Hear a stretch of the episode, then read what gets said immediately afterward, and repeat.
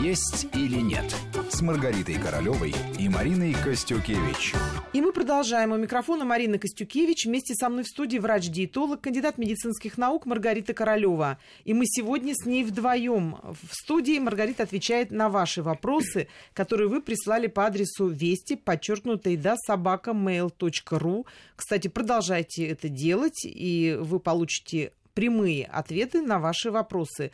Ну или те вопросы, которые вы задали в ходе нашей программы в виде смс-сообщений, на которые тогда не было возможности ответить. Мы тоже сейчас их учитываем. Итак, перед тем, как прерваться, я зачитала два вопроса от Александра Топорикова. Ну, во-первых, он спрашивал, сколько белка должно быть в обеде. Вот больше, чем 25 граммов, меньше, если смысл, угу. больше 25 граммов белка в обеде. И вот он об этом спросил, потому что волнуется, что вроде бы как, если больше 25 граммов белка, то это организм выбрасывает. Маргарита, это правда?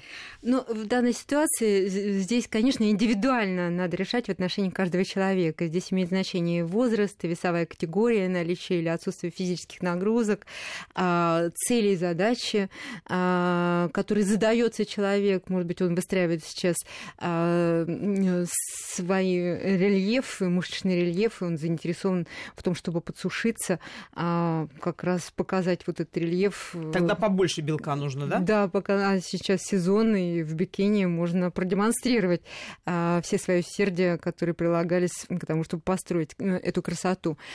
А, на килограмм массы тела для мужчины должно приходиться не более чем полтора грамма белка для нормальной массы тела мужчины а для женщин, конечно, меньше, от 0,8 до 1 грамма на килограмм массы тела. И это будет абсолютная норма, как раз это будет рациональное количество белка, который необходим а, для выполнения тех функций, которые белок привносит. Это незаменимые аминокислоты, белок – это важная составляющая организма, он не синтезируется в организме, все те аминокислоты, которые привносит белок, они составляют мембраны наших клеток, это пластический материал, это иммунные факторы, это гормоны, гормоны, ферменты. А, то есть э, это важная составляющая нашей жизни, жизнеспособности нашего здоровья. Поэтому белки должны быть в рационе, и причем а, белков 20% должно быть животного происхождения, это незаменимые аминокислоты в составе. А, белки а, надо распределять в течение дня достаточно равномерно для того, чтобы они могли быть усвоены. Они все усвоятся у человека молодого с безупречной работой а, пищеварительной системы с э, хорошим уровнем вырабатываемой соляной кислоты в желудке. Она имеет значение для переработки белка э, и э, уже распределение крупной белковой молекулы на отдельные пептидные цепочки. А у человека с безупречной работой поджелудочной железы и используется и будет переработан максимально, уйдет все на построение, тот белок, который будет иметь в своем рационе, в каком бы объеме он свой белок белок не съел. Но если это человек взрослый, имеет уже истонченную, достаточно атрофичную слизистую желудка, обременен проблемами, болезнями, а, плотная поджелудочная железа, недостаточно продуцирующие ферменты, в том числе перерабатывающий белок, а, даже органичное количество белка может быть не переработано, не усвоено и даже где-то отложено или транзитом, что называется, выйти из организма. А, поэтому здесь все очень индивидуально. А, источники полноценного белка обязательно надо сочетать с растительными компонентами, то есть в блюде мясо, птицы или рыбы должны быть обязательно с овощными гарнирами. Овощи, имея пищевые волокна в составе, составе будут стимулировать выработку секретов, ферментов, обеспечивать тем самым максимальное усвоение а, компонентов белка и будут припровождая выводить из состава продуктов э, белковых насыщенного жира. И поэтому будет, органичным будет усвоение всех компонентов пищи, в том числе белка, если необходимого. Ну и второй вопрос, если коротко, вот если в походе хлеб заплесневел, его выкинуть? А плесень привносит в организм очень серьезные микотоксины. Это канцерогены, точка приложения для которых может быть ткань печени, а также нижних отделов кишечника. То есть, злоупотребляя продуктами, которые содержат плесень, тем более видимую плесень, мы можем получить проблемы в виде э, злокачественной опухоли. Поэтому надо к себе быть повнимательнее и повнимательнее относиться к тем продуктам, которые выбираем. А, к сожалению, микотоксины или их э, группа афлотоксины, они находятся как на зерновых продуктах, так и на бобовых и даже на орехах. И э, примерно 70% орехов, поступающих, например, из Юго-Восточной Азии, они имеют на своей поверхности большое количество микотоксинов. А если вы увидели, что хлеб заплесневел, не жалейте ни о чем, выбросьте его, потому что срезав только видимую часть, а, вы не получите гарантию, а, что микотоксины а, не будут содержаться в оставшейся, казалось бы, здоровой части хлеба.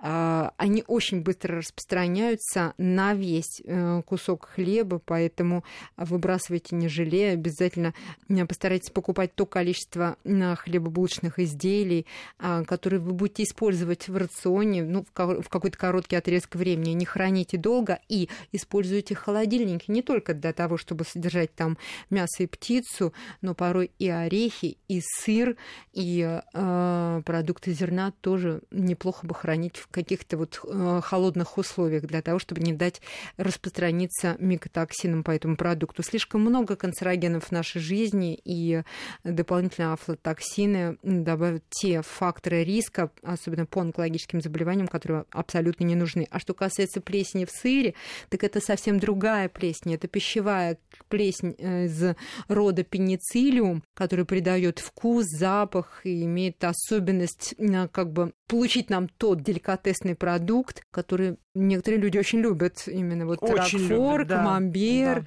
да. горгонзола, прекрасные деликатные сыры, которые не каждый день мы можем себе позволить есть, но тем не менее это та плесень, которая, э, которая съедобна.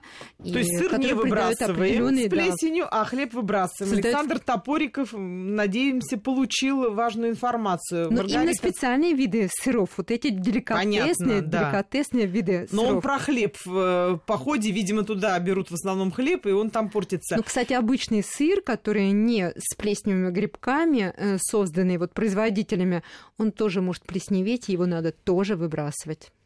Э, спасибо. Ольга Огурцова из Перми спрашивает, правда ли, что есть охлажденную пищу полезнее, так как организм тратит дополнительную энергию на ее разогрев, следовательно, калорий усваивается меньше? Или это миф? Холодная пища не будет стимулировать выработку пищеварительных секретов и ферментов э, столь активно, как пища либо теплая, а, либо комнатной температуры или имеющей температуру тела. Какую бы вы пищу не ели, самое главное, чтобы вы, его, вы ее прожевывали именно в полости рта, она обретает температуру тела, и вот тогда она будет максимально органична для восприятия, для максимальной переработки, качественной переработки ферментами и секретами. А, поэтому не охлаждайте пищу для того, чтобы ее потом грызть, а, как леденцы. Не, чтобы э, похудеть. Не ешьте очень горячую пищу. Она должна быть просто теплая и тщательно перерабатывать в полости рта для того, чтобы эта температура стала температурой вашего тела. Маргарита в своих книгах и передачах пишет, э, наш слушатель или слушательница, к сожалению, не подписались, призывает разделять еду и напитки, пить за полчаса до или после приема пищи. Как правильно поступать во время застолья? Традиционно там напитки и еда идут одновременно. Ну, это точно. Тут Мне же пьем, тут же закусываем, тут же чаек. Да, но я хочу сказать про воду. А, вот вода, которую я всегда всем рекомендую да. количеством 2-2,5 литра в день, действительно должна дистанцирована быть относительно приема пищи.